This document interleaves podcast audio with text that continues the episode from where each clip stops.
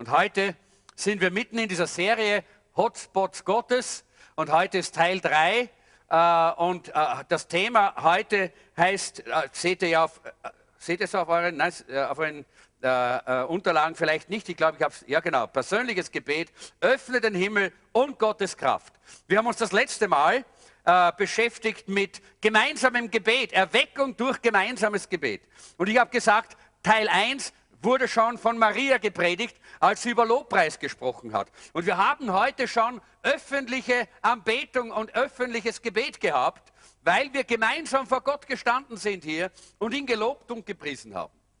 Aber dann gibt es auch das gemeinsame Gebet, das halböffentliche Gebet, wo wir in kleineren Gruppen zusammen sind. Darüber haben wir das letzte Mal uns Gedanken gemacht und ich habe darüber gesprochen, wie wichtig das ist weil diese gemeinsamen Gebetsstunden etwas bewegen im Reich Gottes, etwas verändern in dieser Welt. Und ich habe äh, das letzte Mal auch äh, darüber gesprochen, wie äh, das zu Pfingsten ja nichts anderes war als eine Auswirkung. Eine Auswirkung von solchem gemeinsamen Gebet. Sie waren dort beieinander. Und war, war, was war das entscheidende Moment? Das entscheidende Moment war einmütig. Sie waren einmütig. Sie waren eins. Sie waren bereit, ihre eigenen Dinge äh, der, der, dem Gemeinsamen unterzuordnen.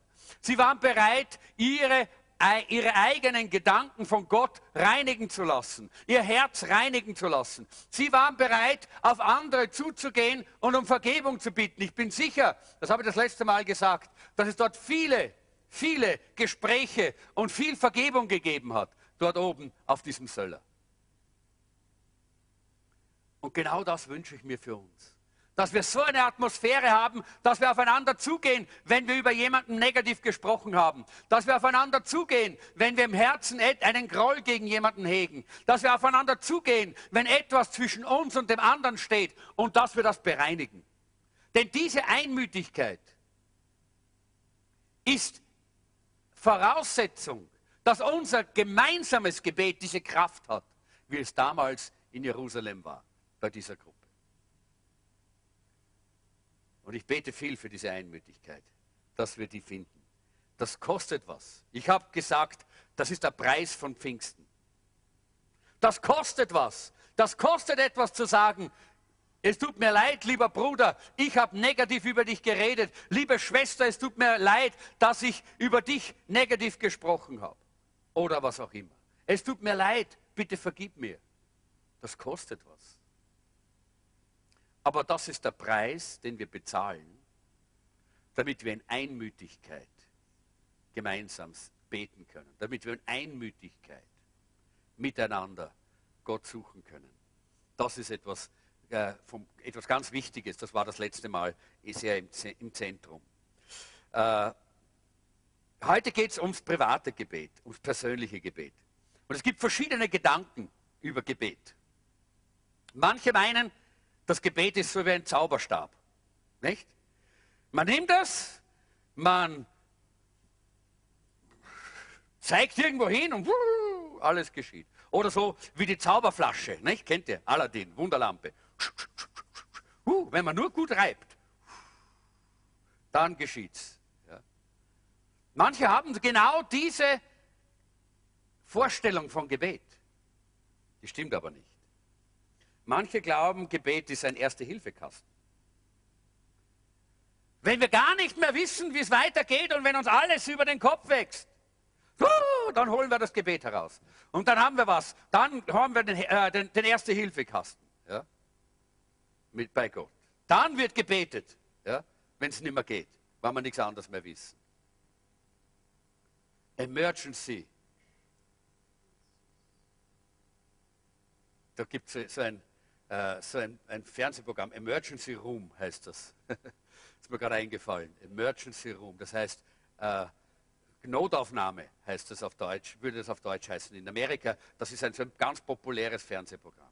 Ja, äh, ja weil es bei uns nicht läuft, Gott sei Dank. Äh, da geht es um viel Blut und so Zeugs. Aber genau das meinen manche, das Gebet ist. Nur Emergency. Ja? Nur Emergency. Das heißt, nur wenn irgendwo ein Unfall passiert ist, wenn aber einer Unglück ist, dann, dann kommt Gebet. Und manche meinen, Gebet ist eine tolle Verkaufstechnik. Wir müssen Gott nur unsere Anliegen richtig verkaufen. Dann wird er schon machen, was wir tun, oder? Dann werden wir schon rüberbringen, nicht? Dann werden wir schon auf unsere Seite bringen, weil wir überzeugt haben, dass unsere eigenen Pläne und unsere eigenen Gedanken doch gut sind. Und für manche, und das ist das Schlimmste, ist Gebet eine religiöse Pflicht. Man muss halt beten, wenn man Christ ist. Ne? Man muss halt beten, ist ja notwendig. Es geht nicht ohne. Und die Grundmotivation in diesem Fall ist nichts anderes als Verdammnis. Man fühlt sich ständig verdammt und man muss noch ein bisschen beten. Man muss wieder ein bisschen beten, weil man sich verdammt fühlt. Dabei wird das Gebet zu einem Ritual. Es ist nichts Lebendiges mehr. Und man muss immer wieder durchbeißen. Man hat keine Freude dabei am Gebet.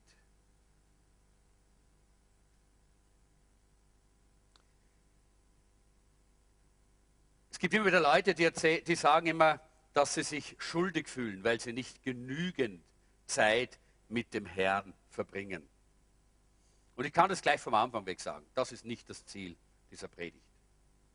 Schuld und Schuldgefühle, Verdammnis, wird dich niemals ermutigen, mehr zu beten und mehr mit dem Herrn Gemeinschaft zu haben.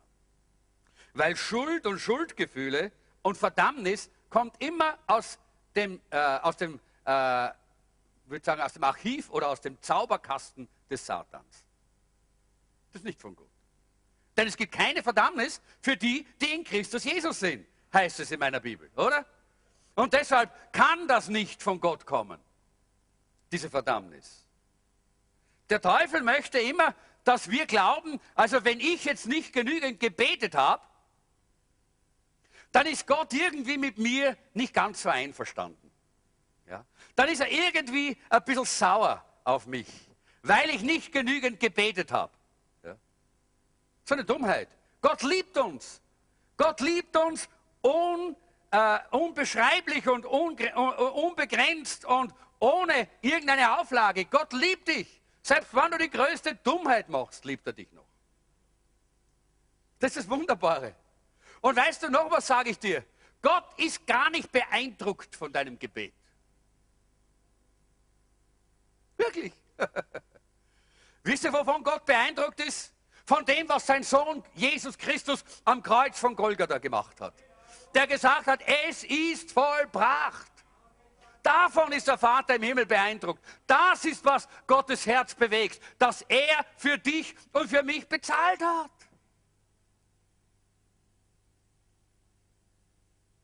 Okay, super. Kann man angehen, braucht man nicht beten.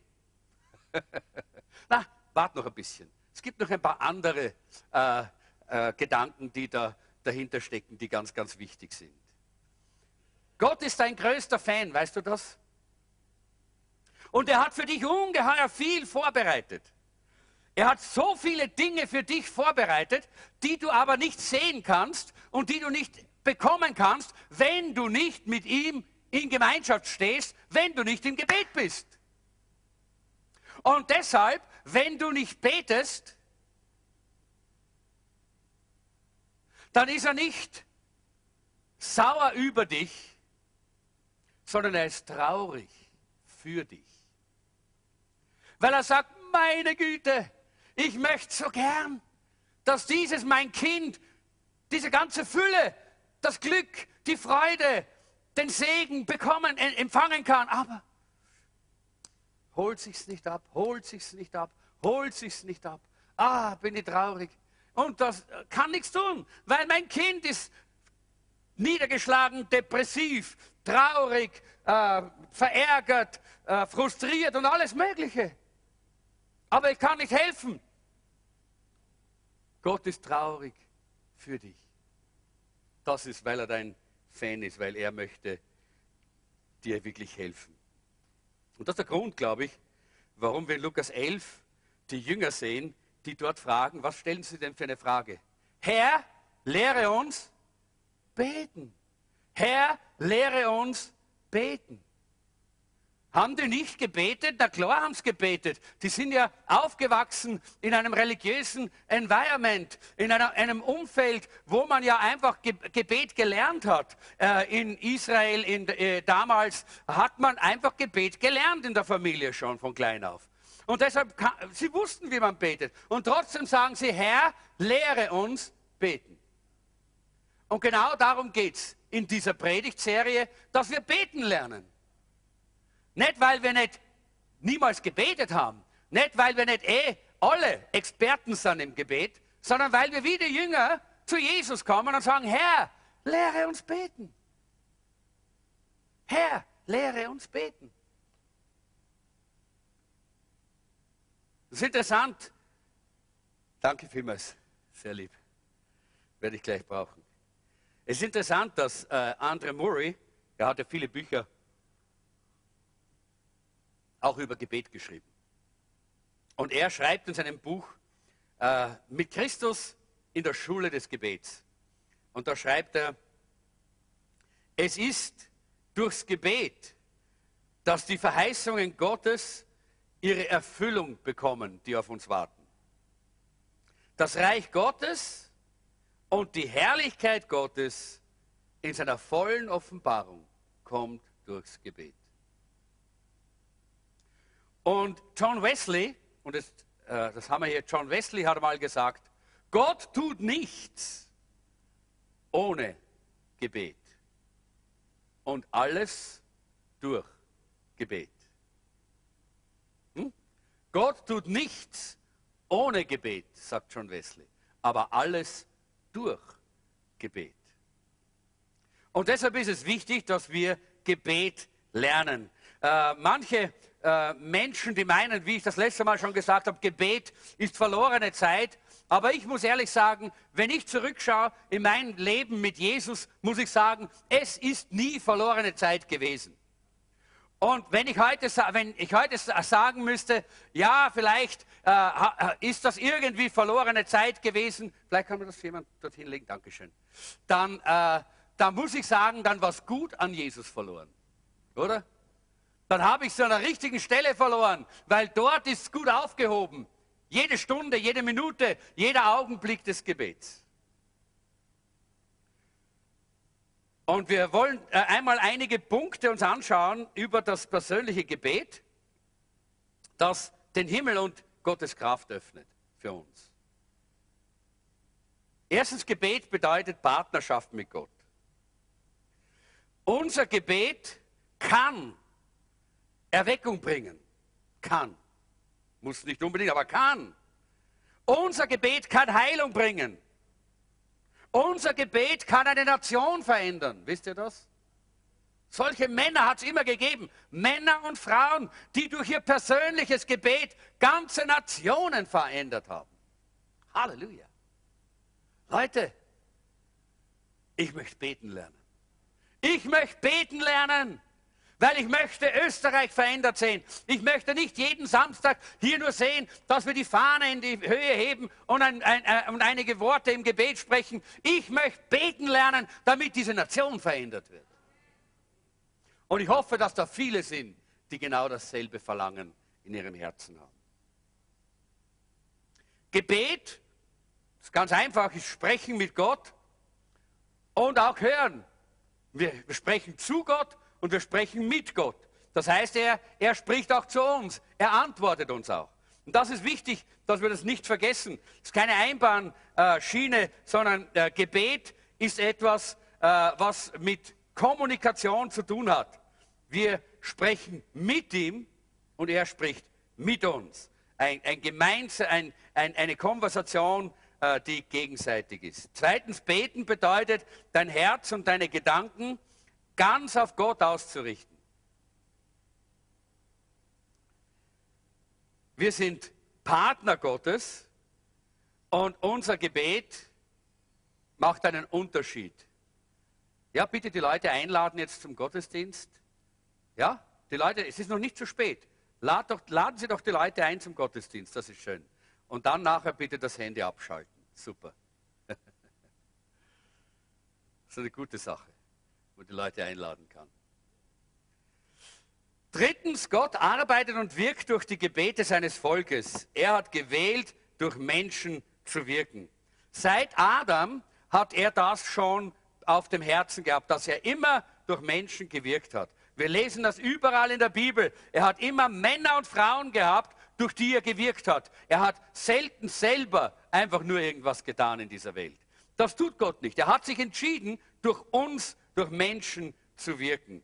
Wir sehen das bei Mose. Mose, der wirklich lange Gebetszeit erlebt hat, dort auch in der Wüste, wo er alleine war mit den Schafen, wo er dort äh, äh, Zeit gehabt hat, äh, sein ganzes Leben durchzubeten, seinen, seinem Gott zu begegnen. Und dann kam diese wunderbare Begegnung am Dornbusch. Dann kam dieser Kristallisationspunkt. Dann kam dieser Moment, wo alles, alles plötzlich sich verändert hat. Und wisst ihr, das ist das Geheimnis auch bei Gebet. Gebet mag manchmal etwas sein, was wir tun, äh, weil wir Sehnsucht und Verlangen haben nach unserem Gott, weil wir ihm begegnen wollen. Und manchmal ist es so, dass sie gar nicht so wahnsinnig viel tut.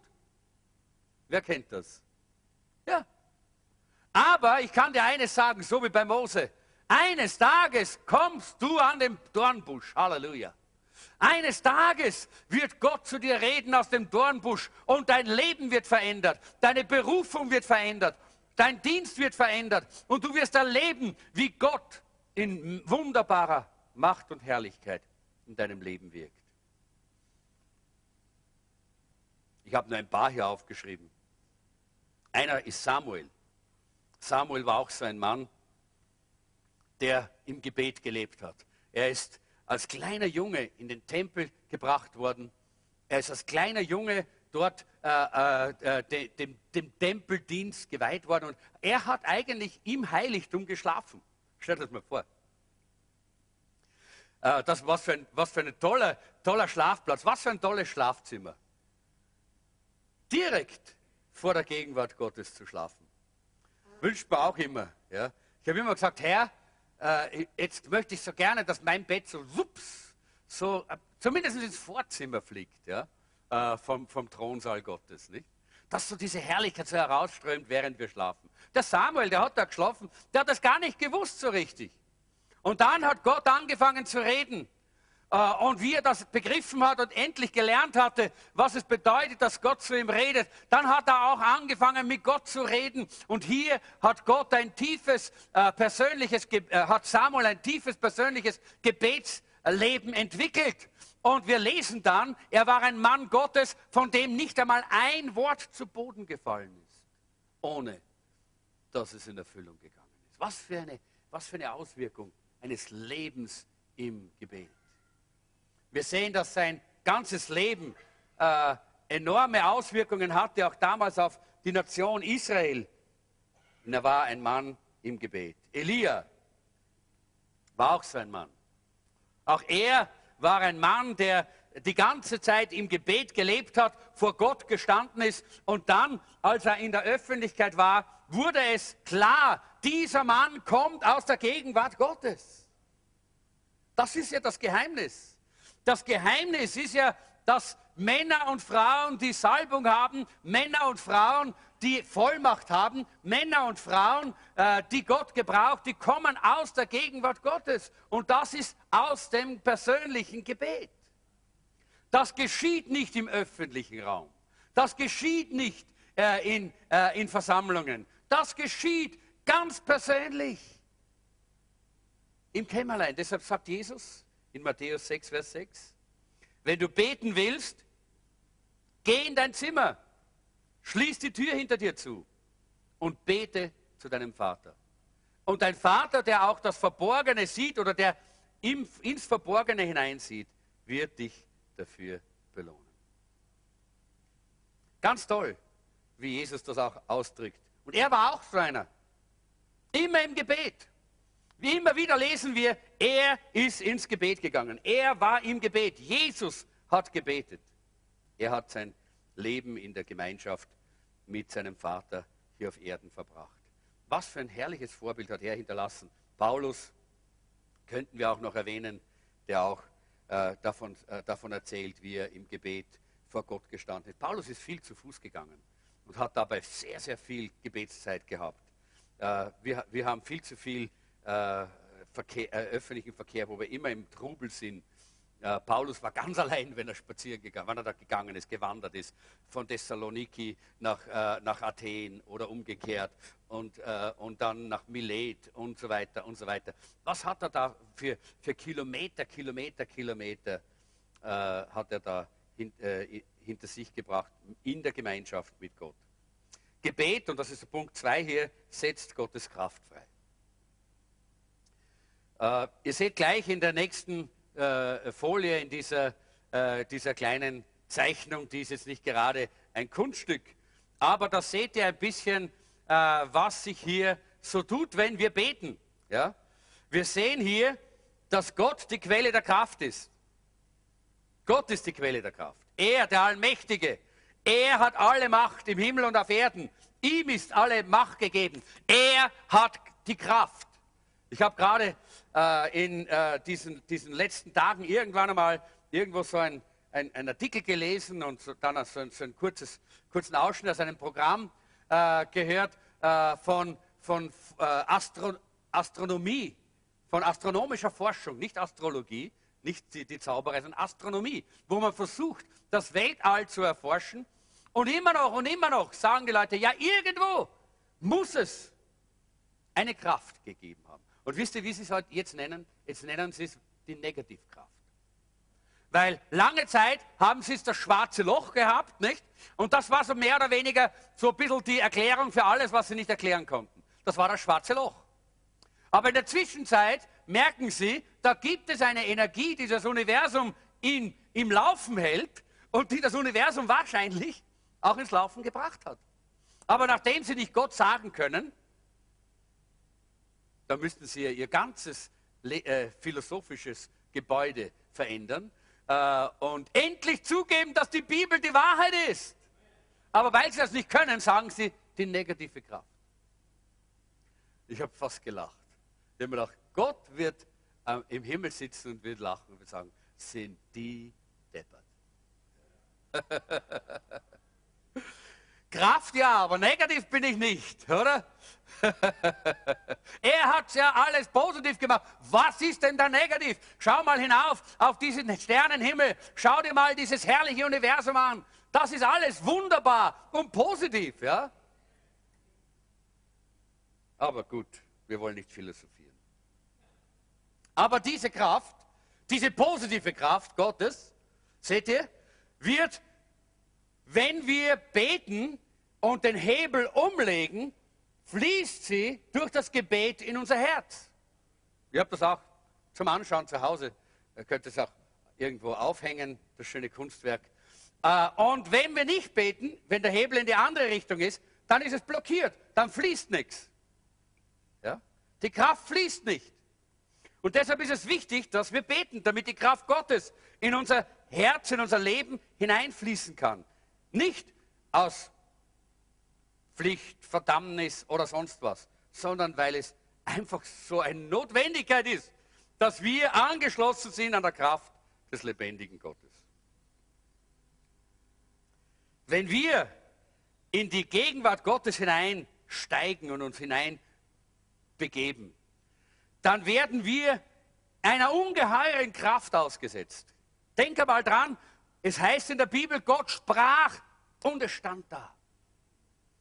Gott sprach und er schuf Himmel und Erde und, die, und das, das, Universum mit all seinen vielen Galaxen.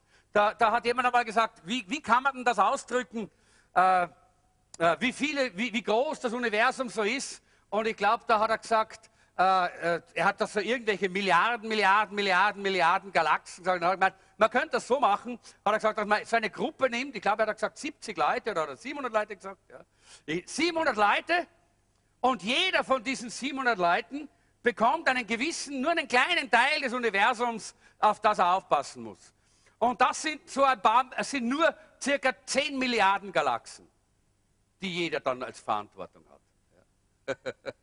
So in etwa in der Größenordnung ist unser Universum. Diese Kraft, Leute, ist es, der wir begegnen. Wenn du ins Gebet gehst, wenn ich ins Gebet gehe, begegnen wir dieser Kraft. Und wie sollte diese Kraft uns nicht verändern? Selbstverständlich verändert die mich. Jawohl, diese Kraft verändert mich enorm. Nächste Folie sagt, dass hier das Gebet der Schalter ist, der Gottes Kraft umsetzt oder freisetzt. Im Psalm 84, 11 heißt es, denn Gott der Herr ist die Sonne, die uns Licht und Leben gibt. Gott der Herr ist die Sonne, die uns Licht und Leben gibt. Und diese Sonne, wenn die auf uns scheint, hey, wenn man, wir haben ja leider, das, ich kann ja nicht sagen, Schau, schau, schau, wie schön braun ich bin, weil so ich war jetzt in der Sonne. Ich war nicht in der Sonne, schon seit langem nicht mehr, weil es keine Sonne gibt bei uns zurzeit. Ja? Aber stell dir vor, es gäbe die Sonne, es gäbe sie auch in Österreich, ja? auch in Wien. Und du legst dich in die Sonne einen ganzen Tag so und lässt so richtig die Sonne auf dein Gesicht und deinen Bauch scheinen. Und am Abend wissen die Leute dann, oder, dass du in der Sonne warst. Ja, die wissen das. Und wenn du Zeit nimmst mit Gott, ich sag dir was, dann wissen das die anderen. Ja? Weil diese Sonne einen, eine Spur hinterlässt in deinem Leben. Es geht gar nicht anders. Ja? Das ist das Geheimnis von Gebet. Das ist das Wunder von Gebet. Wir werden bestrahlt von dieser wunderbaren Herrlichkeit. Und sie verändert uns.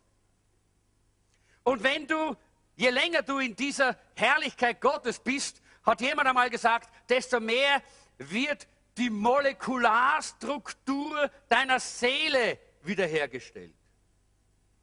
Weil die Sünde zerstört das. Warum haben wir denn so viele seelische Probleme? Weil Gott der Sadist ist und uns so best gemacht hat? Nein, die Sünde hat uns zerstört. Und was hat denn die Sünde zerstört? Die Seele. Die Sünde hat in unserer Seele äh, furchtbare Wunden hineingeschlagen, hat dort wie, wie, wie Krebs, äh, wie, wie Lepra gefressen in unserer, in unserer Seele. Und wie sollte das wieder gut werden? Ich sage es dir. In der Bestrahlung der Sonne der Herrlichkeit Gottes, da werden diese Seelenmoleküle, wenn es es gibt, ja, ein Bild, ja, wiederhergestellt. Da wird Heilung Heilung in dir geschehen, wenn du in dieser Gegenwart Gottes stehst. Gott verändert dich von innen nach außen. Gebet ist der Schalter, wie ich gesagt habe, der das freisetzt. Und wir könnten jetzt eine ganze Reihe von Bibelstellen anschauen. Äh, wir, wir gehen sie ganz rasch durch. Johannes 14, äh, Vers 13, da heißt es, äh, worum ihr in meinem Namen bitten werdet, das werde ich tun, damit durch den Sohn die Herrlichkeit des Vaters sichtbar wird. Johannes 14, Vers 14. Was ihr also in meinem Namen erbitten werdet, das werde ich tun. Äh, Johannes 16, 24. Bisher habt ihr in meinem Namen nichts von Gott erbeten. Bittet ihn und er wird euch äh, und er wird es euch geben.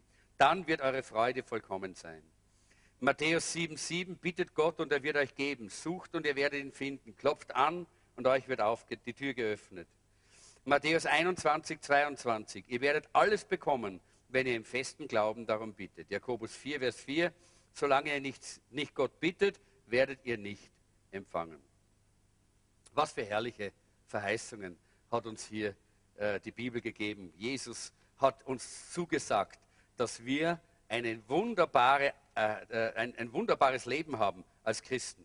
Uns wird gegeben wenn wir in der richtigen Haltung kommen. Natürlich gibt es hier auch äh, gewisse Limitationen oder Beeinträchtigungen äh, für diese Verheißungen. Die sind nicht einfach nur so ein Freibrief, ja, sondern es gibt selbstverständlich Voraussetzungen. Zum Beispiel Unvergebenheit hindert die Erfüllung äh, des Gebetes. Unser Gebet wird von Unvergebenheit ständig blockiert und wird ständig aufgehalten. Deshalb sagt Jesus in Matthäus Kapitel 5, 23 bis 24, wenn du eine Opfergabe zum Altar bringst und dir fällt plötzlich ein, dass dein Bruder dir etwas vorzuwerfen hat, dann lass dein Opfer am Altar zurück, geh zu deinem Bruder und versöhne dich mit ihm. Erst danach bring Gott dein Opfer dar. Ich möchte euch ermutigen, heute werden wir das Abendmahl feiern. Und das Abendmahl ist eine Zeit, wo wir uns selber einfach ganz und völlig wieder Gott ausliefern und sagen, Herr, hier bin ich. Und ich möchte heute nicht dass wir zum Abendmahl gehen, ohne die Gelegenheit zu haben, dass wir das tun.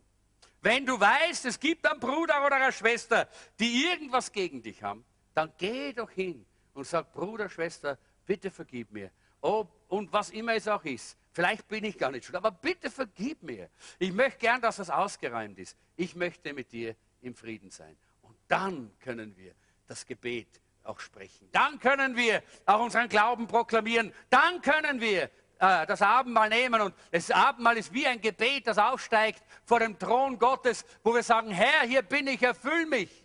So wie dieses Brot, so wie dieser Wein. Und das ist eine wichtige Voraussetzung. Das ist der Grund, warum ich das letzte Mal äh, so darüber gesprochen habe, über diese Einmütigkeit. Das Zweite ist, dass wir bitten mit falschen Motiven. In Jakobus Kapitel 4 heißt es, wenn ihr freilich Gott nur darum bittet, eure selbstsüchtigen Wünsche zu erfüllen, wird er euch nichts geben. Die Stelle ist Jakobus 4, Vers 3, ja, wenn ihr es aufschreiben wollt. Ganz wichtig. Das heißt, auch falsche Motive hindern unser Gebet. Und dann haben wir auch noch Sünde natürlich. Sünde hindert unser Gebet. Und darüber brauche ich gar nicht viel sagen, das wissen wir alle. Da springe ich ein bisschen drüber. Die Tatsache ist einfach, dass Gott sich entschieden hat, durchs Gebet in unser, in unser Leben hineinzuwirken. Das Gebet zu gebrauchen, um in unserem Leben alles das zu tun, was notwendig ist und durch uns in dieser Welt. Und deshalb ist es so wichtig, dass wir beten lernen und dass wir auch im Gebet in der richtigen Haltung stehen. Und das haben die ersten Christen ge gewusst. Das, was dort, damals dort äh, in diesem Obersaal passiert ist, wo die mit dem Heiligen Geist erfüllt worden sind. Und plötzlich ist die Kraft und die Herrlichkeit gekommen. Und sie sind gesprungen und sie haben getanzt und sie haben sich gefreut. Und die Leute haben gesagt, die sind ja verrückt, die sind ja betrunken. Sie waren aber nicht betrunken, sie waren nur voll Heiligen Geistes. Und das hat nicht aufgehört. Das ist weitergegangen. Warum? Weil sie gewusst haben, wie man betet weil sie gewusst haben, wie man eine persönliche Beziehung mit Gott aufbaut, wie in welcher tiefen, innigen Beziehung mit Gott man stehen muss. Das, wenn wir das Neue Testament lesen, dann lesen wir ständig unglaubliche Dinge über die ersten Christen. Unglaubliche Dinge. Sie waren glücklich, sie waren voller Freude, sie waren ansteckend an die, äh, zu den anderen hin, sie waren, sie waren enorm begeistert und sie waren hingegeben. Sie waren fantastische Menschen. Sie hatten Kraft in ihrem Leben. Durch sie sind Wunder geschehen. Und sie haben ständig Wunder gesehen, dort wo sie waren. Wenn man, da einen, äh, wenn man heute die Möglichkeit hätte, einen Christen aus der damaligen Gemeinde die Frage zu stellen, na, wie geht's dir? Der würde sagen, so wie immer, ein Wunder nach dem anderen. Oder? So wie immer.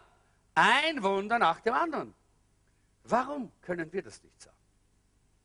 Warum ist das nicht möglich in unserer Zeit, dieselbe Kraft zu haben wie damals in der Apostelgeschichte? Warum?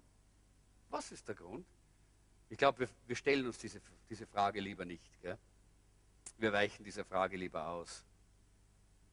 Und Jakobus sagt, ihr habt nicht, weil ihr nicht bittet. Und dann sagt er, ihr, bitt, ihr, äh, ihr bittet und ihr bekommt nicht, weil ihr fleischlich bittet. Das heißt, mit einem egoistischen Herzen. Weil es nicht um Gott geht, sondern um euch selber. Und die Frage ist, und wir werden das am Schluss dann noch äh, mal anschauen, äh, noch einmal stellen die Frage, was fehlt dir gerade? Wo merkst du, dass du eigentlich eine Begegnung mit Gott brauchst? Dann ist es Zeit, ins Gebet zu gehen. Drittens, Gebet ist die wichtigste Arbeit, die wir machen können.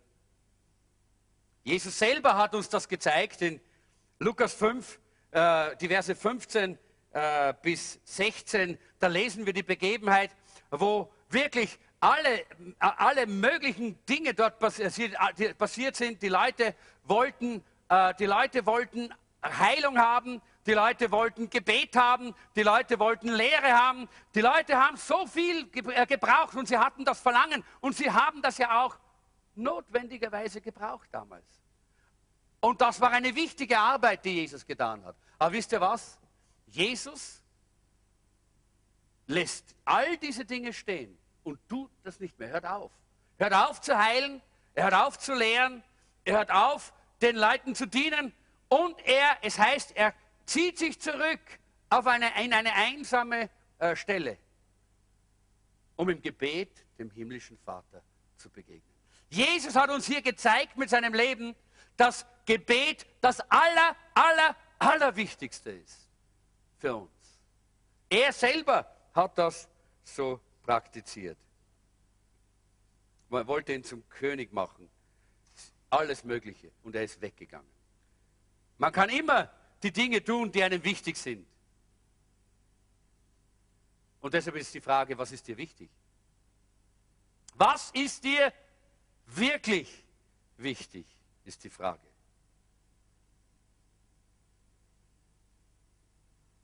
Wir müssen das tun, was nicht von selbst geht. Das habt ihr, selber, habt ihr auf der Folie. Gebet ist nicht ein Selbstläufer.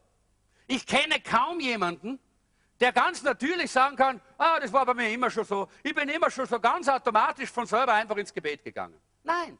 Gebet ist das, was nicht von selber kommt. Da müssen wir uns hin entscheiden. Da müssen wir einen Schritt machen in diese Richtung. Dass wir wirklich auch im Gebet stehen.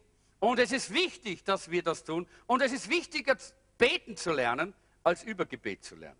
Und deshalb höre ich gleich mal auf mit diesem Teil der Lehre äh, und versuche etwas praktischer zu werden.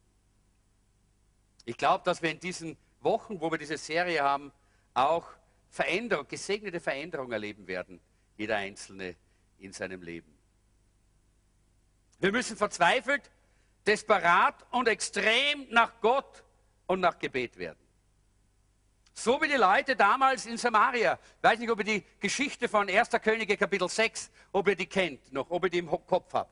Das war eine Zeit, da war Samaria in einer Belagerung. Ringsherum waren die Feinde und die Stadt war belagert und es gab nichts mehr zu essen. Und es heißt dort, dass die Leute für einen Eselskopf einen Tageslohn ausgegeben haben. Und für eine Hand Taubenmist haben sie auch einen Tageslohn gegeben. Wir haben so Tauben bei uns die manchmal bei uns auf der Pergola sitzen und dann da herunter. Ah, das ist was Grausliches. Ja. Wenn ich mir vorstelle, dass man das zusammensammelt und isst, dann kann man sich gar nicht vorstellen, was sich da abgespielt hat. Ja.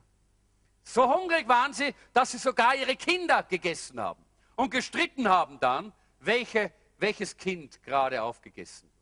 Und in dieser Situation heißt es plötzlich, es gibt zu essen. Dort draußen vor dem Stadttor gibt es zu essen, genügend zu essen. Und wisst ihr, die sind so desperat, so verzweifelt, so, so verlangend nach Essen, dass die losstürmen. Und da steht dieser Offizier, der ja ungläubig war und der zum Propheten gesagt hat, was soll denn Gott? Gott kann sagen, was er will. Das gibt's gar nicht. Ja?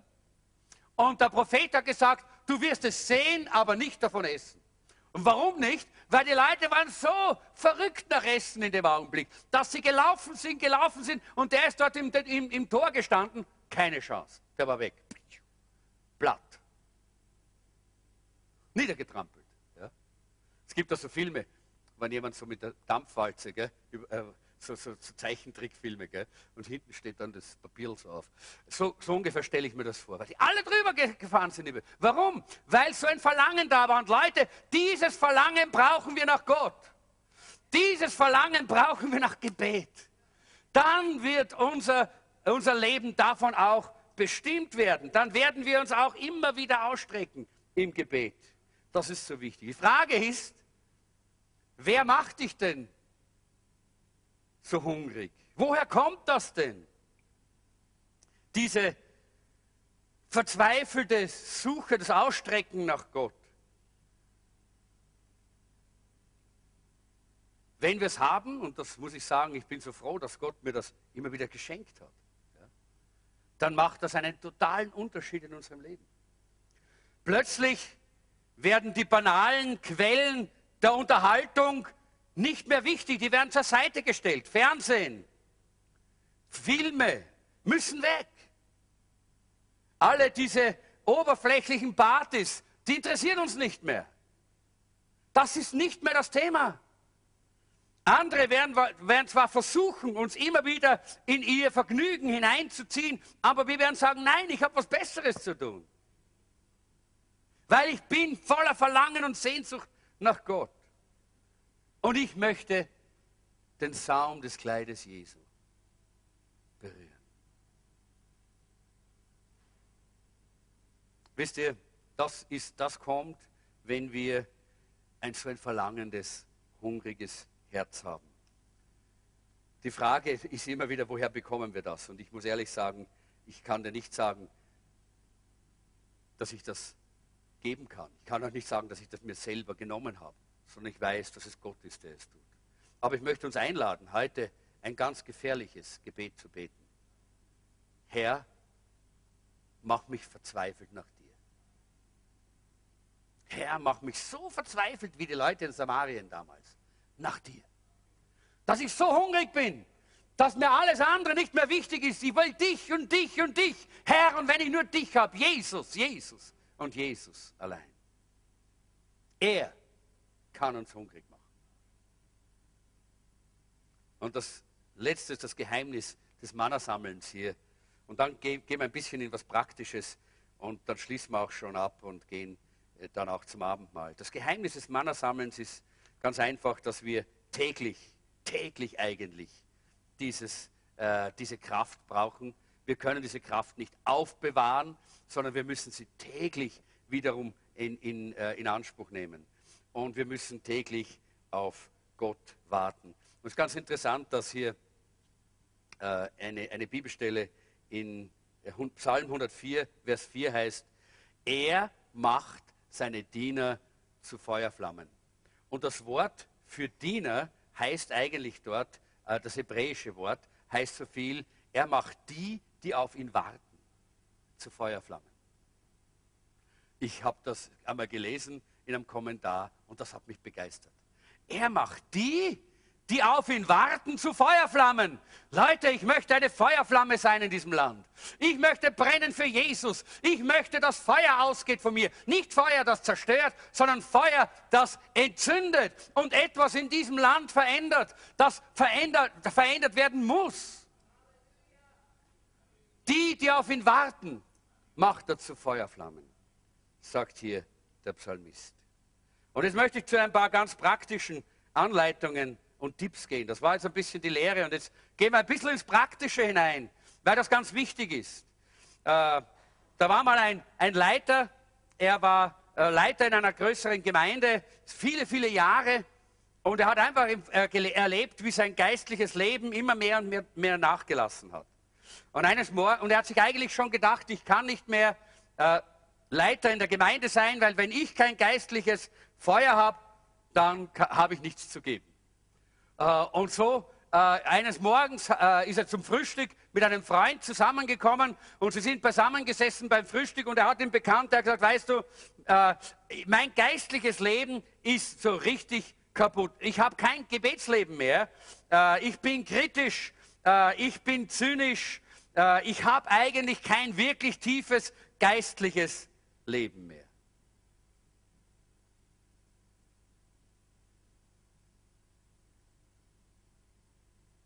Ich möchte aufhören zu leiden. Und dieser Freund, Kirk hat er geheißen, dieser Freund hat seinem Pastor, Pastorfreund oder seinem Leiterfreund folgende Antwort gegeben. Er hat gesagt, weißt du, auch mein Gebetsleben ist manchmal schon mal eingeschlafen. Aber es hat immer wieder einige Dinge gegeben, die mir geholfen haben, das wieder aufzufrischen.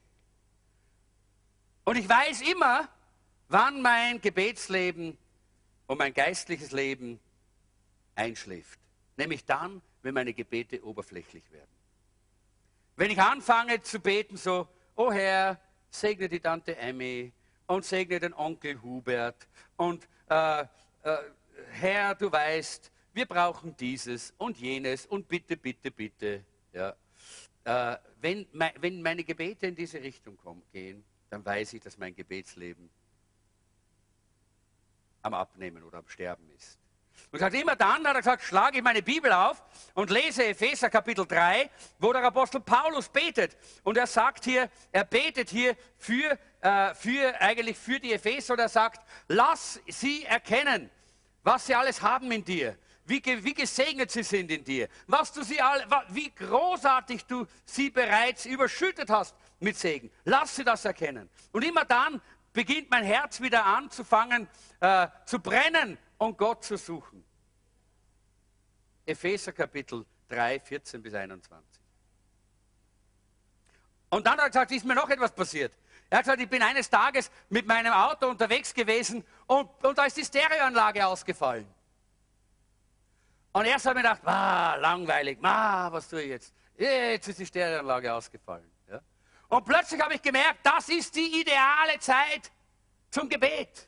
Und ich habe angefangen in Zungen Gott zu loben und zu preisen. Und ich habe angefangen zu singen. Und ich habe angefangen, den Herrn zu preisen, zu loben, anzubeten, mit ihm zu sprechen über alles, was mich bewegt hat. Und ich habe gemerkt, dass ich all diese, diese Minuten, die ich im Auto gesessen bin, eine wunderbare kleine Gebetskammer hatte. Wo niemand mich gestört hat und ich auch niemanden gestört habe. Und ich konnte dort ganz intensiv und gut beten. Und so sehen wir, dass Gott uns einfach auch hier immer wieder Gelegenheiten gibt, wie wir das tun können. Und äh, wir gehen einmal in diesen einen Teil hinein, das Geheimnis des geheimen Ortes und der Zeit. In Matthäus 6, Vers 6 habe ich schon gelesen, heißt es, wenn du beten willst, geh in dein Zimmer, schließ die Tür hinter dir zu und bete zu deinem Vater. Und dein Vater, der auch das Verborgene sieht, wird dich dafür belohnen. Äh, Jesus hat selber darüber gesprochen über diese geschlossene Tür. Interessanterweise an dieser Stelle, Matthäus Kapitel 6, äh, wir merken, dass Jesus zuerst, bevor er den Jüngern lehrt, wie man betet, sagt er ihnen, wo man betet. Erst sagt er ihnen den Ort und dann erst zeigt er ihnen, wie man betet. Und er sagt, es ist ein geheimer Ort. Und geheim, diesen geheimen Ort muss man aufsuchen, der ist wichtig. Denn er sagt ja, dein Vater, euer Vater, der in dem Geheimen wohnt, im geheimen Ort, dort im geheimen Platz, dort wohnt Gott. Gott ist dort zu Hause. Er wartet dort schon auf uns. Das heißt, wenn wir in diesen, in diesen geheimen Ort hineingehen, dann sind wir schon in der Gemeinschaft mit Gott. Dann ist er schon da. Und er unterstreicht das noch, indem er sagt, und euer Vater sieht auch hinein in diesen, in diesen geheimen Ort. Die Frage ist, wo und was ist denn dieser geheime Ort? Sehr einfach. Jesus sagt, mach die Tür zu. Mach die Tür zu. Das ist der geheime Ort. Schalt das Handy aus. Schalt den, den Fernseher aus. Oder wirf ihn beim Fenster hinaus, wenn du es nicht anders kannst. Ja? Es gibt Leute, die haben keine Ahnung, wie man einen Fernseher ausschaltet, obwohl sie zehn Fernbedienungen haben. Dann wirf ihn beim Fenster, na, schau aber vorher, ob niemand unten geht, ja? weil sonst hast du ein Problem. Wichtig ist, dass wir die Türe schließen. Das ist der geheime Ort, Leute. Wir brauchen diesen geheimen Ort. Und wenn wir dort hineingehen, ist unser Vater schon da. Dann haben wir Gemeinschaft mit ihm. Halleluja. Ach, das macht mich begeistert. Wisst ihr warum? Weil ich das jeden Tag erlebe. Das, ich rede ja nicht aus der Theorie hier, sondern aus der Praxis. Und das möchte ich euch ein bisschen so weitergeben. Die Frage ist eben, wie tut man das? Wo findet man diesen äh, Ort oder diesen, äh, diesen, äh, diesen Platz? Und ich möchte äh, diese Zeit, ein bisschen diese Zeit doch noch nehmen, obwohl ich weiß, meine 50 äh, Minuten sind gerade aus, aber ich nehme noch fünf Minuten dazu, weil ich äh, das noch brauche jetzt hier. Und ich möchte euch einfach das zeigen. Einfach ganz praktisch, wie es auch bei, uns, bei mir ist, wie ich auch in, diese, äh, in dieser Form auch Gott finden kann. Die Frage ist nämlich auch die Zeit, das Geheimnis des Morgens. Das sage ich auch noch dazu. Jetzt sagen wir ah, jetzt redet er wieder vom in der Früh aufstehen und in der Früh eine stille Zeit machen. Ist ja eh klar, er ist ein Frühaufsteher. Ne? Ich, bin ein, ich bin kein Frühaufsteher, das will ich gar nicht hören, ich will mich da gar nicht damit beschäftigen. Leute, hört es trotzdem an. Das ist wichtig. Ja. Klar, wenn, wenn, wenn für dich der Abend die größte und die wunderbarste und die tollste Zeit ist, dann gib diese tollste Zeit Gott. Gib sie ihm. Aber nicht die zehn Minuten, bevor du unter der Decke einschläfst. Ja? Das ist nicht deine beste Zeit. Das sind die Knochen. Nachdem du alles abgenagt hast und dem Teufel alles schon geschenkt hast, unter, untertags vielleicht, dass er dir geraubt hat, und dann gibst du Gott nur ein paar Knochen, die letzten paar Minuten, bevor das Auge einstürzt. Nicht? Nein, das ist es nicht. Wenn dann, äh, das Beste wollen wir Gott geben. Das Beste. Wenn der Abend das Beste ist von dir, okay, gib ihm den Abend. Aber gib ihm den Teil des Tages, der der allerbeste ist. Für die meisten von uns, und das sage ich jetzt ganz ohne, äh, ohne Angst, ist der Morgen die beste Zeit. Warum? Weil bei den meisten von uns in der Früh unsere, unser Hirn am wenigsten belastet ist. Und deshalb am besten funktioniert. Weil in, äh, in der Früh wir am meisten auch eben auch diese Verbindung mit Gott schaffen können, weil nicht alle möglichen Dinge des Tages uns ständig beschäftigen. So deshalb ist für die meisten von uns der Morgen die beste Zeit. Und wenn wir jetzt, und wenn ich das jetzt noch ein paar Mal äh, so sage, wenn ich darüber spreche, dann meine ich immer die beste Zeit. Ja? Ich sage immer der Morgen, weil ich empfinde das für die meisten so. Äh, und ich weiß, einige, einige, auch einige meiner Freunde und Bekannten, die sind keine, äh, die, haben, die haben gesagt, ich bin keine Morgenperson. Aber es ist die beste Zeit für meine stille Zeit. Es ist die beste Zeit für meinen geheimen Ort. Ich bin zwar kein Morgenmensch, aber da in der Früh kann ich am meisten herauskriegen aus der Gemeinschaft mit Gott. Oder jemand anderes gesagt, ich bin kein Morgenmensch, aber ich habe herausgefunden, dass wenn ich in der Früh meine stille Zeit mache, dann ist sein Wort viel frischer in mir und wirkt den ganzen Tag über weiter in mir. Für Bibelstudium nehme ich mir immer den Abend, weil das ist meine beste Zeit. Super. Das ist doch ein, eine, äh, eine gute Einteilung. Ich kann euch gleich noch was sagen. Ich bin auch kein Morgenmensch. Das glaubt ihr nicht. Ich war ein Hippie. Wisst ihr, was das bedeutet? Man steht normalerweise um die Mittagszeit oder um zwei Uhr mittags auf. Ja? Und dann geht das Leben los, irgendwann am Nachmittag, so zwischen vier und fünf, wenn es langsam dämmert, und geht die ganze Nacht durch. Das war mein Leben. Ich war eine Zeit lang Student. Wisst ihr, was das heißt? Lernen tut man immer in der Nacht, ja? nicht am Tag. Ja? Man beginnt so zwischen zwölf, zwischen Mitternacht und eins. Ich war Architekturstudent und ich habe meine Programme gezeichnet immer so zwischen Mitternacht und vier. Ja? Da war ich am besten drauf. Da ist gegangen, da, da, das war das Beste für mich. Ja? Und dann in der Früh geschlafen bis um zehn oder bis um elf. Ja? Da habe ich kein Problem gehabt. Aber ich habe mich bekehrt. Und ich habe mich gründlich bekehrt. Ich habe mich so gründlich bekehrt, dass ich gesagt habe, Herr, du bist wichtiger als meine Gewohnheiten. Du bist wichtiger als meine Gefühle. Ob ich jetzt ein Morgen, ein Mittag oder ein Abend oder ein Nachtmensch bin, das ist ganz unwesentlich. Herr, wo und wann willst du mich treffen? Das habe ich gefragt. Und der Herr hat gesagt, schau doch in mein Wort. Da steht es ja drin. Und dann habe ich mal ein bisschen geschaut. Und da steht drinnen, in einigen Psalmen, da steht Psalm 108, äh, sagt, sagt David, voller Vertrauen blicke ich in die Zukunft, mein Gott, darum will ich singen und dir danken, Herr. Fasse neuen Mut, mein Herz, wach auf. Er hat sich auch aufwecken müssen, äh, David, so wie wir alle. Ja? Äh, wach auf, Harfe und Zither, wacht auf, ich will den neuen Tag mit meinem Lied begrüßen. Und Jesus, er ist früh aufgestanden und er hat uns vorgelebt. In Markus 1, 35, am nächsten Morgen stand Jesus vor Tagesanbruch auf und zog sich an eine einsame gelegene Stelle zurück, um dort allein zu beten. Lest den ganzen Kontext, bitte schreibt euch das auf. Markus Kapitel 1, die Verse 35 und ein bisschen vorher. 30, vom, vom Vers 30 weg schon. Lest einmal, was alles da vorher geschehen ist. Diese, diese Zeitangabe hier ist ein Sonntagmorgen. Da war gerade der Sabbat vorbei. Ja? Und lest mal, was er an diesem Sabbat getan hat. Er hat an diesem Sabbat in der Synagoge unterrichtet er hat die Schwiegermutter des Petrus geheilt. Er hat äh, eine ganze Gruppe von Leuten zum, äh, zum Essen eingeladen und mit ihnen über wichtige Themen gesprochen.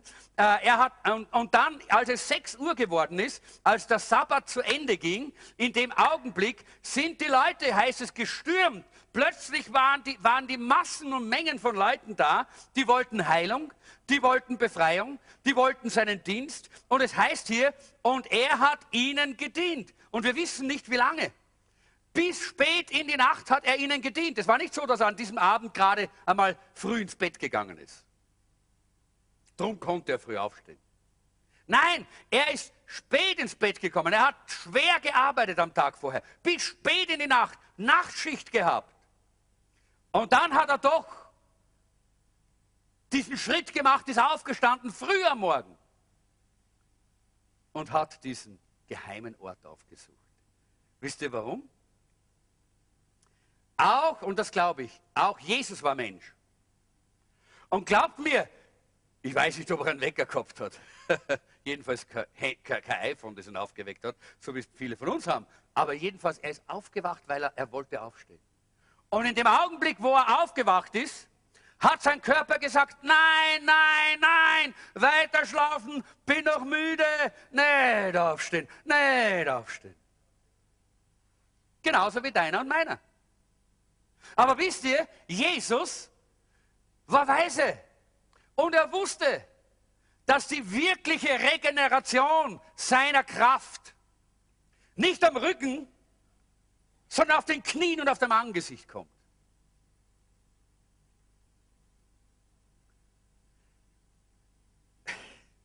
wieder ein bisschen was Persönliches. Äh, wie viele von euch wissen noch, was Oblau heißt? Gibt es nicht mehr viele. Oblau, das war äh, Ohrensesselblau. Äh, ich habe oft früher darüber geredet. Ich hatte seit, seit Jahren, seit wir äh, dann mal so äh, verschiedenste Möbel gehabt haben, habe ich immer einen, äh, einen, einen Ohrensessel gehabt. Das war mein geheimer Ort. Der ist, irgendwo, der ist im Wohnzimmer gestanden und das war mein geheimer Ort. Und irgendwann einmal hat, hat uns die Gemeinde eine neue, eine neue Garnitur geschenkt und dabei war auch ein Ohrensessel natürlich, weil ich immer gesagt habe, das ist mein Prophetenstuhl, das ist mein geheimer Ort. Und es ist wirklich, es ist wichtig, äh, dass, äh, dass ihr das versteht. Ich bin ein ganz normaler Mensch. Hallo? Manche glauben das nicht. Manche sagen, meine Güte, du hast so viel Energien wie zehn von uns. Wisst ihr warum? Ich sage es. Früher Morgen um 5 Uhr läutet der, läutet der Wecker. Und ich bin Mama müde und der Körper sagt, na, steh, bleib im Bett, bleib im Bett. Ja? Sagt mein Körper. Ja? Und mein Geist sagt, ich brauche Kraft für diesen Tag. Ich brauche mehr Kraft als die anderen, weil ich habe viel mehr zu tun.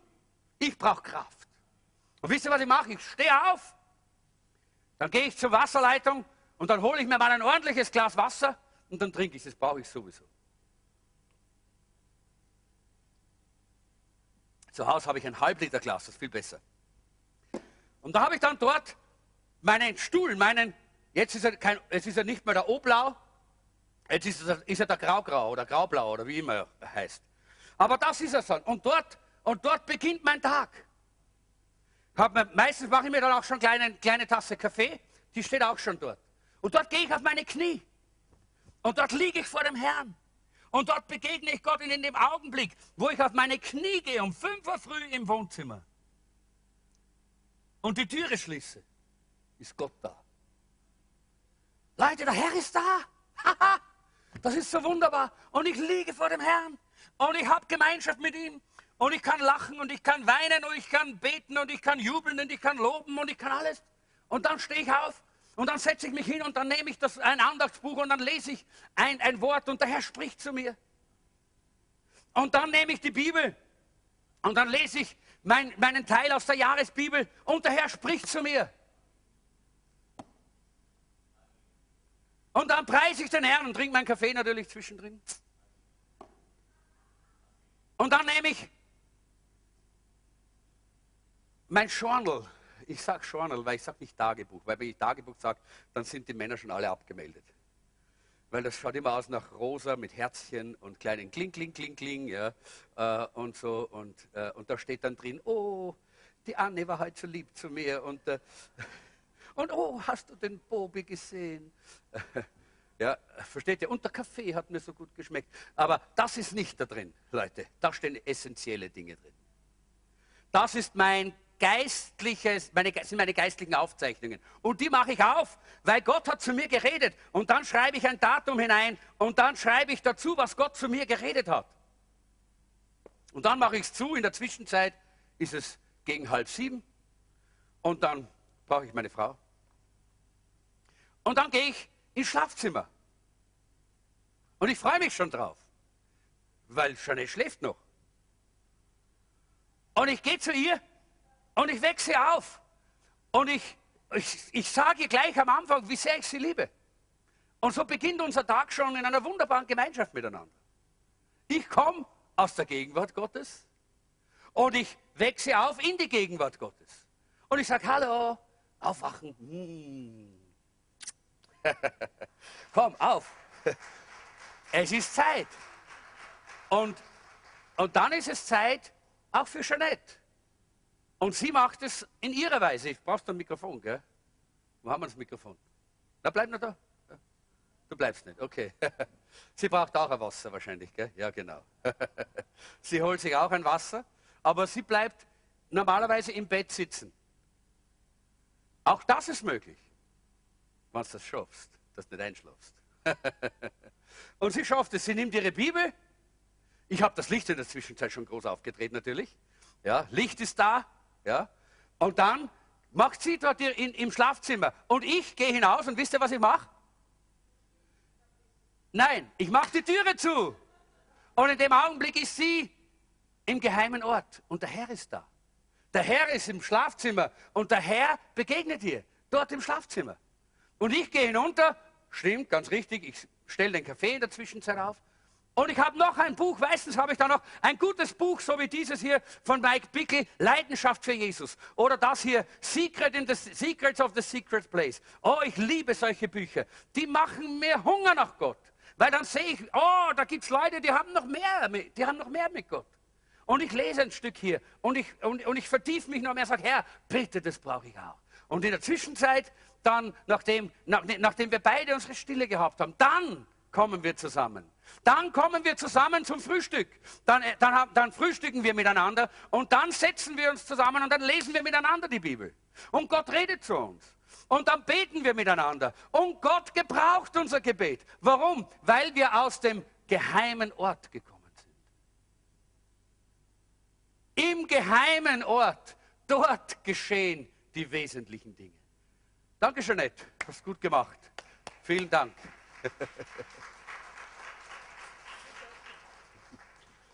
Was ich euch damit nur zeigen wollte, ist, dass es so einfach ist. Das ist doch nicht schwer, oder? Wer glaubt, dass er das nicht könnte? Das könnt ihr alle. Wisst ihr, was man machen muss? Man muss sagen, ich will in diesen geheimen Ort. Ich will meinem Gott begegnen. Ich will diesem Gott von Angesicht zu Angesicht begegnen, mit ihm Gemeinschaft haben. Und jetzt habe ich da ein paar Dinge aufgeschrieben, die müssen wir ganz noch äh, kurz durchgehen. Das kann verschieden sein, die Struktur. Kann sein, es kann sein, dass du 30 Minuten machst. Mit 30 Minuten, ich habe da so eine Struktur hergegeben, fünf Minuten Andachtsbuch lesen, zehn Minuten ins Gebet gehen, zehn Minuten die Bibel lesen äh, und fünf Minuten dann eben diese Aufzeichnungen machen. Journaling nenne ich das, weil das ist viel besser. Das englische Wort hat nichts mit Tagebuch zu tun. Aber ich würde sagen, geistliche Aufzeichnungen machen. Und das ist wichtig. Warum? Warum sollen wir diese Aufzeichnungen machen? Ich sage euch warum. Weil Jesus sagt in Markus 4, Vers 24, eins steht fest. Mit dem Maßstab, den ihr an andere anlegt, werdet ihr selbst gemessen werden. Von euch wird man sogar noch mehr erwarten. Denn wer viel hat, der bekommt noch mehr dazu. Wer aber nichts hat, dem wird selbst das Wenige, das er hat, noch weggenommen. Wisst ihr, ich kann mich nicht auf mein Gedächtnis verlassen. Ich weiß nicht, wie es euch geht. Wer von euch hat ein gutes Gedächtnis? Gibt es heute fast nicht mehr, weil wir, weil wir von den Informationen so überfordert werden. Ja? Und deshalb, wenn ich wirklich etwas behalten will von dem, was Gott mir gibt, muss ich ihn mal aufschreiben. Und darum ist es wichtig, dass du so eine, so eine, eine geistliche Buchführung, eine geistliche Aufzeichnung hast. Das kannst du äh, in deinem Handy machen, das kannst du auf deinem Computer machen oder das kannst du in einem Heft machen, so wie diesem, wie auch immer. Aber mach es, tu es, damit du es nicht verlierst. Denn Jesus sagt, wer hat, dem wird noch gegeben. Und ich möchte mehr von Gott.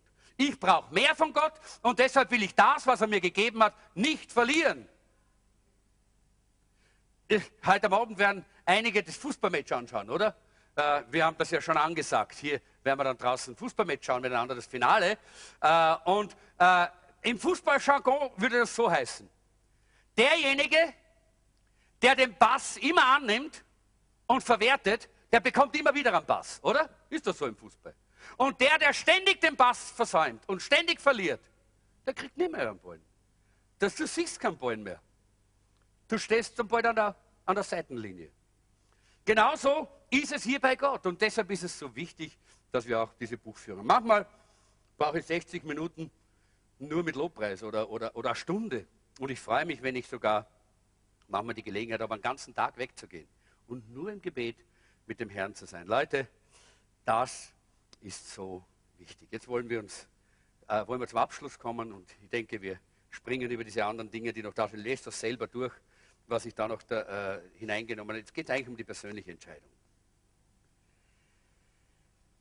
Wir werden jetzt diese Stelle nicht mehr lesen, vom, weil äh, die Zeit vergangen ist, vom Elia, das wisst ihr selber. Ich möchte nur sagen, die, dieses Buch Leidenschaft für Jesus kann ich euch nur ganz, ganz stark empfehlen. Von Mike Bickel. Es ist ein altes Buch, aber ein so ein gutes Buch, das euch bewegen wird, bis tief, bis tief ins Herz hinein. Und äh, vielleicht können wir nachher über solche Dinge sprechen. Danke. Und äh, er spricht in diesem Buch zum Beispiel von der Situation, wo er sagt, vom persönlichen Kennen zur, zum Leidens zur leidenschaftlichen Liebe. Wie kommen wir dorthin? Wer von euch kennt Jesus? Ja, eine ganze Reihe kennen Jesus nicht. Und ich möchte euch heute auch ermutigen und einladen, dass ihr eine Entscheidung für Jesus trifft. Aber Jesus kennen alleine genügt nicht. Es ist wichtig, dass wir ihn leidenschaftlich lieben. Und er schreibt hier von einer, und die möchte ich fast ein bisschen vorlesen, von einer Begebenheit. Und er sagt, als ich in den, in den kleinen Lagerraum ging, um zu einer Gruppe von neuen Christen zu sprechen, dachte ich nicht im Traum daran, dass mein Leben im Begriff war, für immer verändert zu werden. Ich war 21 Jahre alt und begierig darauf, alles aufzugeben Gott zu dienen, der mir solch eine bedingungslose Liebe erwiesen hatte. Daher hatte ich als junger Pastor reichlich unüberlegt beschlossen, dass der beste Weg, ihm zu dienen, der sei, für den Rest meines Lebens allein stehen zu bleiben. Meine Augen schweiften über die kleine Gruppe von Christen, die sich in dem Raum versammelt hatten. Mit einem Mal fiel mein Blick auf ein wunderschönes, junges, blondes Mädchen. Ich flippte innerlich regelrecht aus.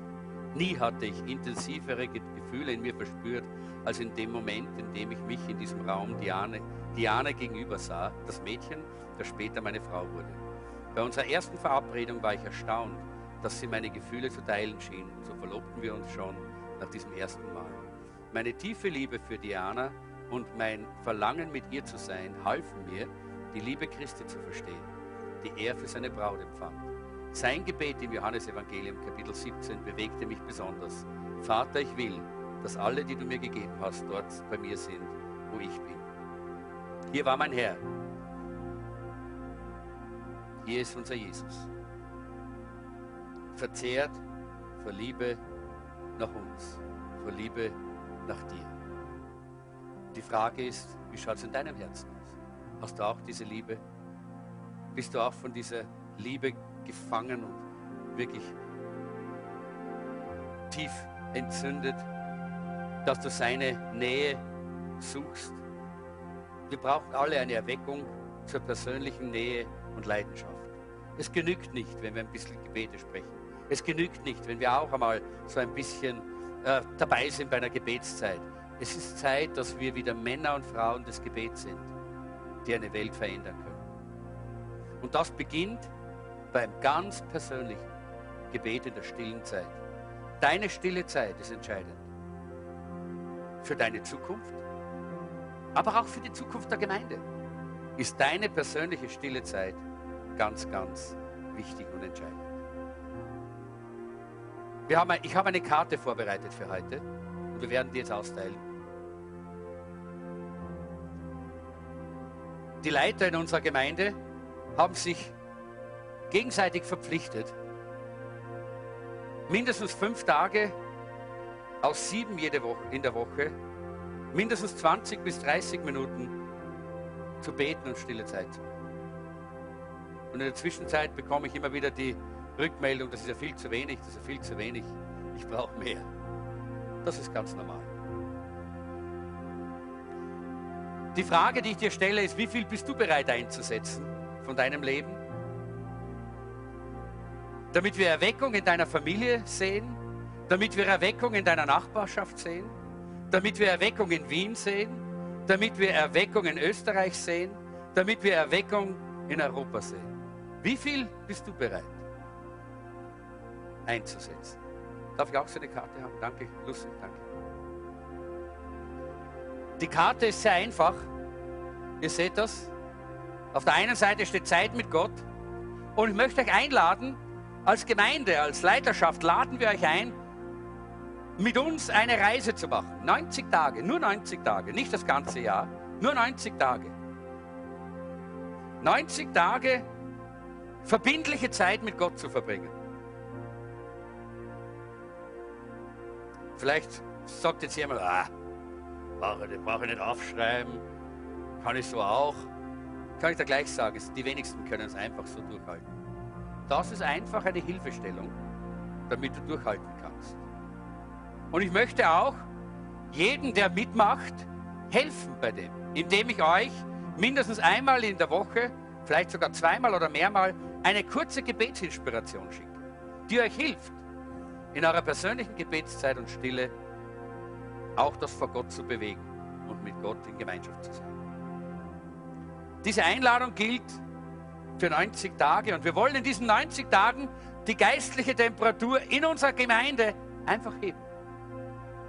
Denn wenn viele in unserer Gemeinde diese stille Zeit machen, diese Gebetszeit haben, dann wird die geistliche Temperatur steigen und die Menschen werden unter uns Jesus erkennen.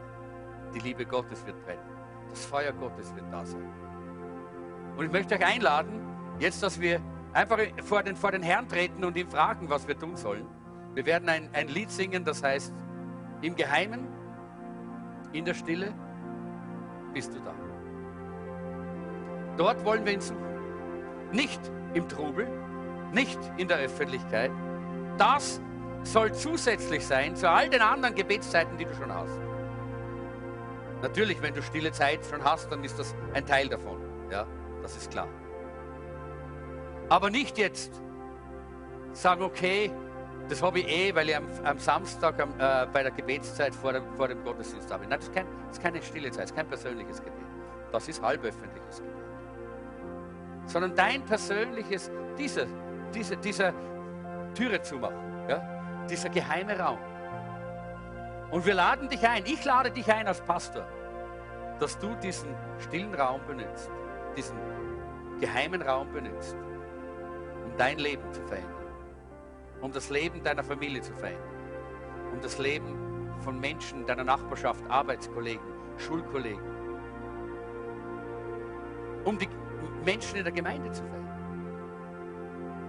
Und es gibt hier die Möglichkeit anzukreuzen, fünf Minuten täglich, zehn Minuten, 15 Minuten, 30 Minuten, 45 Minuten, 60 Minuten. Wir werden es nicht kontrollieren. Das ist einfach nur für dich auch, weil ich glaube, dass es gut ist, dass wir einmal sagen, ich will das 90 Tage will ich das jetzt durchhaben. Schreib deinen Namen und deine E-Mail-Adresse hin, damit ich dir diese, äh, damit ich dir diese Inspiration schicken kann. Wenn du kein E-Mail hast, dann deine Handynummer, dann schicke ich dir ein SMS mit dieser Inspiration. Und dann schreibst du dir rechts das hinein, was du angekreuzt hast. Eben 15 oder 30, damit du selber weißt. Und dann gibt es Scheren, glaube ich, die werden, Leute gehen mit Scheren herum und dann, dann, dann schneidest du das dann hier ab und diesen Teil mit deinem Namen und was du, wo du angekreuzt hast, wie viel du äh, betest in diesen 90, 90 Tagen, das wirfst du ins Körbchen, das dann nachher kommt. Und dann glaube ich, wenn wir das auch miteinander so machen, und wisst ihr, das spielt keine Rolle, wann du, wann du, wann du diese fünf Minuten ankreuzt, ist es genauso wichtig, wie wenn du 60 Minuten ankreuzt. Das spielt keine Rolle. Du sollst jetzt im Gebet wissen, was kann ich 90 Tage lang so durchhalten. Okay? Lass uns dieses Lied singen. Ich möchte beten und dann, äh, komm, schließen wir unsere Augen, öffnen unsere Herzen und lassen wir einfach jetzt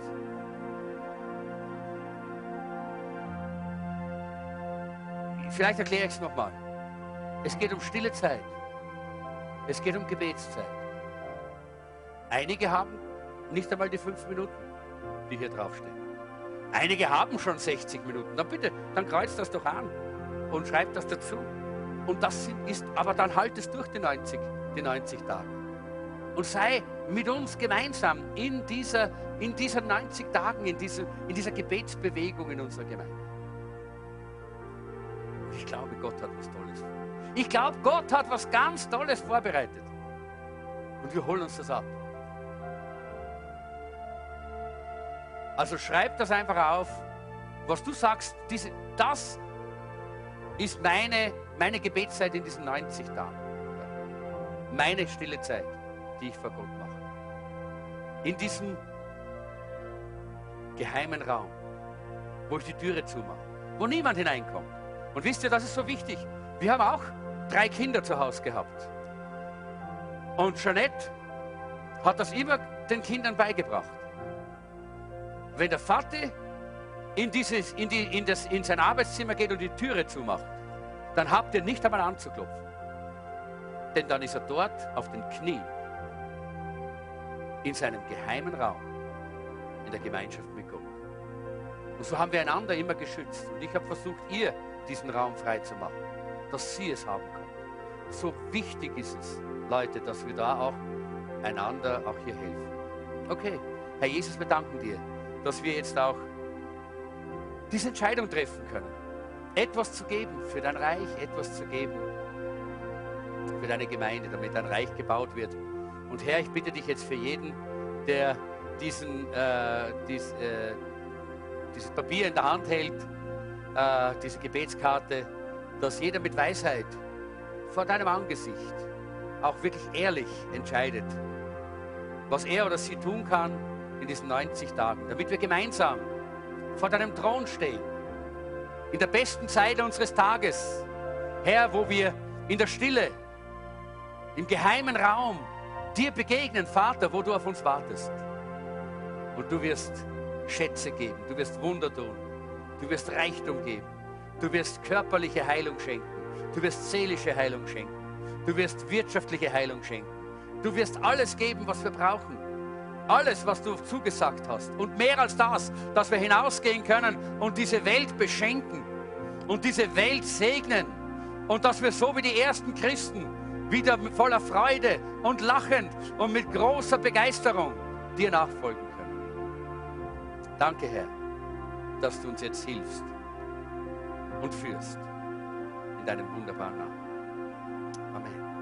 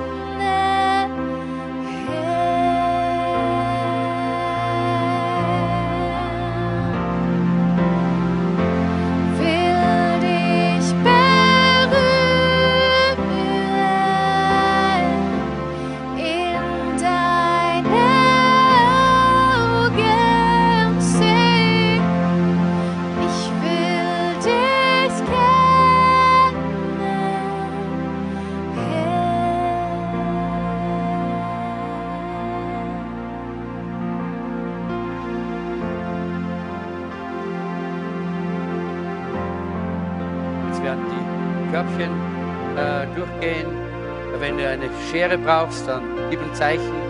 Äh, Scheren sind da, könnt ihr abschneiden. Werft das jetzt hinein in die Box.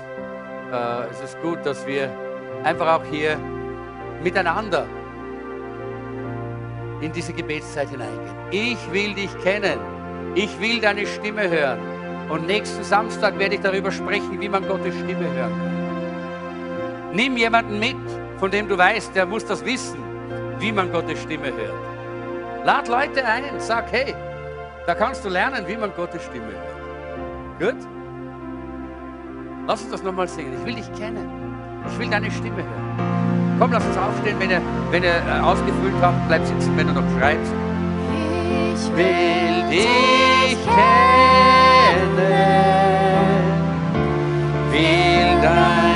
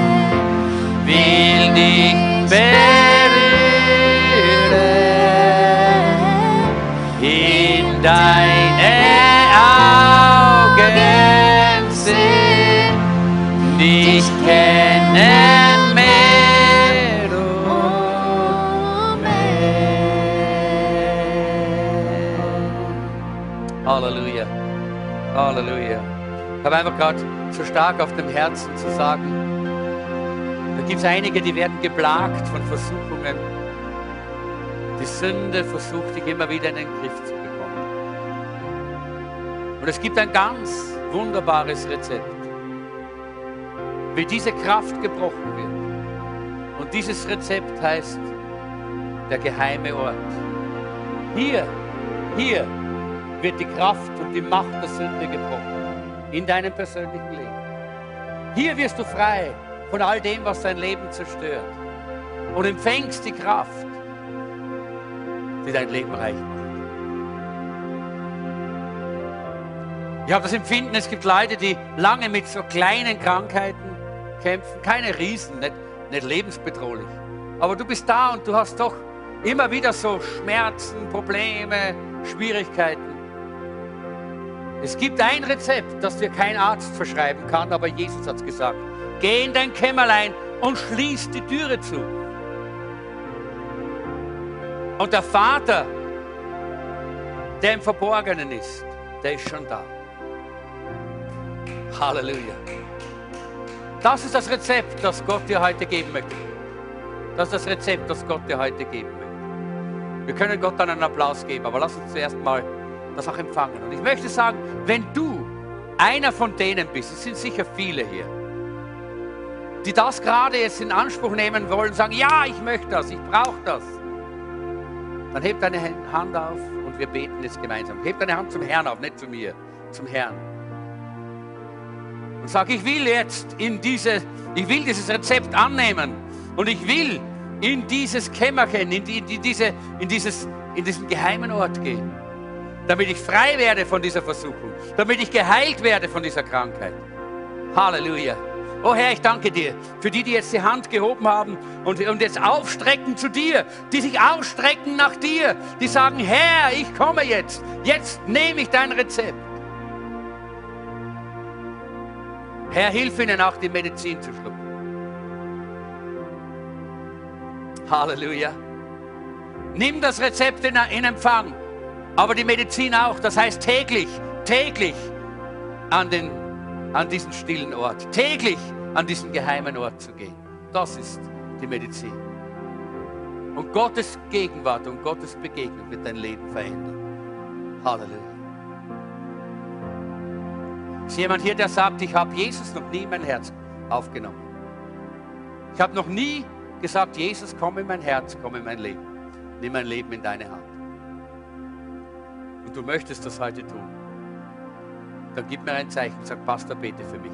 Dann bete ich für dich. Ich kann dich nicht erretten. Ich kann nicht Jesus in dein Leben schicken. Da ist jemand, ja? Okay? Sag einfach jetzt, Herr Jesus, komm in mein Herz, komm in mein Leben, nimm mein Leben in deine Hand.